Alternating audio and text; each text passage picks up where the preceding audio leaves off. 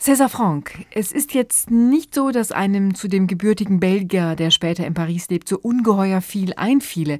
Eine große Sinfonie in D-Moll gibt es, eine wunderbare Violinsonate und viel Orgelmusik. Etwas unbekannter ist seine Klaviermusik. Deshalb interessieren wir uns für eine neue Aufnahme mit dem jungen französischen Pianisten Ingmar Lazar, ausschließlich mit Werken von César Franck. Heute Abend spielt er zusammen mit dem Geiger Giuseppe Giboni ein Konzert in der Alten Aula in Heidelberg. Jetzt hat er noch Zeit für ein Gespräch mit uns. Hallo, guten Tag, Herr Lazar. Guten Tag und äh, vielen Dank für eure Einladung. Heute Abend spielen Sie, wie gesagt, Werke von Tartini bis Paganini. Aber lassen Sie uns über Ihre CD mit Musik von César Franck sprechen. Klaviermusik von ihm, man kennt sie kaum. Wenn überhaupt, Prälude, Chorale und Fuge. Wie sind Sie denn auf ihn gekommen? Ich habe eigentlich César Franck zuerst entdeckt über seine Kammermusik. Ich habe schon äh, sehr oft sein Klavierquintett gespielt und natürlich die sehr bekannte Violinsonate. Und es war eigentlich sehr interessant für mich zu sehen, dass ganz am Anfang er war eigentlich Pianist und sogar Virtuose und später er ist eigentlich Organist geworden. Und deswegen, selbstverständlich als Pianist, ich wollte seine Klavierwerke entdecken. Und Prelude, Choral und Fuge ist natürlich bekannt, aber seine früheren Werke kennt man natürlich nicht aus der Zeit, dann als er äh, Pianist war, bevor er dann Organist geworden ist. Und äh, ich hatte dafür sehr viel Interesse und wollte das natürlich entdecken. Und äh, deswegen ich habe auch äh, sein Grand Caprice gespielt, weil ich habe gelesen, dass Alfred Cortot meinte, das ist von äh, seinen jüngsten Werken eigentlich ein sehr gelungenes Werk und ich war einfach sehr beeindruckt, als ich das gehört habe, weil man kann schon Franks Stimme erkennen mit all diese harmonischen Spannungen, aber es ist gleichzeitig ein hochvirtuoses Werk und es kann uns sehr gut an Liszt und Alcan erinnern und also ich fand diese Kombination fantastisch und deswegen wollte ich das dann unbedingt spielen und äh, aufnehmen. Was ist denn für Sie die besondere Herausforderung wenn Sie seine Klaviermusik spielen, also in musikalischer Hinsicht?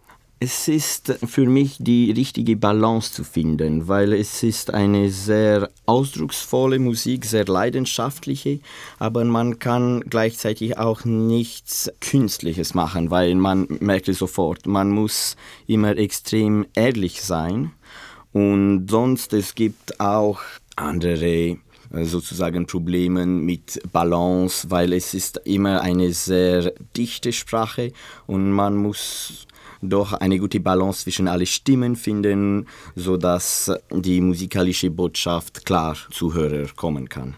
César Franck war ja einer der bedeutendsten Organisten seiner Zeit.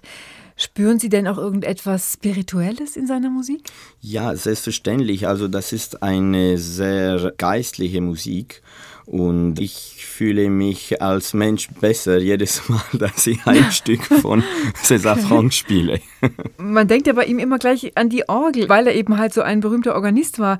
Er hatte, glaube ich, auch sehr große Hände. Spürt man denn die Orgel in seiner Klaviermusik und spürt man auch seine großen Hände? Ja, ich muss man sagen, es ist nicht immer sehr bequem, seine Werke zu spielen, weil äh, ich glaube, seine Hand war äh, groß, äh, also war genauso groß wie Rachmaninovs. Und äh, man spürt natürlich äh, sehr viel seinen Orgeleinfluss mit diesen großen Basslinien. Aber es ist auch interessant zu wissen, dass viele Organisten finden, dass seine Orgelwerke sind eigentlich mehr pianistisch geschrieben. Also er hat sich so sozusagen gegenseitig beeinflusst, weil seine Klavierwerke können so organistisch sehr oft sein und dann umgekehrt für seine Orgelwerke. Ihre CD beginnt ja mit einer bislang unveröffentlichten Sonate. Die hat César Franck mit 13 Jahren geschrieben. Sie haben sie entdeckt. Was war da passiert? Haben Sie bewusst nach ihr gesucht? Äh, es war für mich erstaunlich, dass ein Komponist wie César Franck keine Solo-Klaviersonate geschrieben hätte, weil, wie gesagt, er war am Anfang Pianist und deswegen, ich, äh, ich habe dann so ein paar Recherchen gemacht und ich habe dann gelesen, dass er hat eigentlich zwei Klaviersonaten geschrieben. Es gibt noch eine zweite. Die hat er mit 16 komponiert, aber man weiß äh, heutzutage nicht, wo, die, wo das Manuskript ist. Vielleicht wir werden auch diese zweite Sonate entdecken, aber die erste, die ich aufgenommen habe, ist jetzt nur seit sechs Jahren an der Bibliothèque Nationale de France. Davor war das noch im Privatbesitz. Aber das steht ganz offiziell im Katalog und äh, ich habe das zum Glück dann gefunden. Und klingt diese Musik nach einem 13-Jährigen, wenn auch einem hochbegabten 13-Jährigen? Es klingt äh, natürlich wie ein Hochbegabter. Das ist, äh, also das ist erstaunlich, dass er so ein Werk komponiert hat. Ich muss doch sagen, es ist sehr schwer, Frank zu erkennen. mit diesem Stück. Aber es ist eine sehr reizende Klaviersonate und äh, man spürt, dass er war viel von Beethoven und Schubert und Weber beeinflusst. Und es gibt wunderschöne Themen und es ist eigentlich ein sehr berührendes Werk. Also ich habe wahnsinnig viel Spaß gehabt, die zu spielen und aufzunehmen. Und auch im Konzert, das Publikum fand es sehr interessant. Und meine Idee mit diesem Programm Programm war, dass wir können alle Facetten von Franks Leben erleben. Ja, von seinen ganz ersten Versuchen mit Komposition bis zu seinen letzten Spätwerken. Und deswegen ist das eigentlich extrem variiert als Programm. Wenn man sich so intensiv mit einem Komponisten beschäftigt, wie Sie es getan haben, dann geht das ja auch oft über die Musik hinaus. Wie nah sind Sie denn César Franck gekommen? Ist er Ihnen sympathisch oder spricht er Sie auch als Mensch an?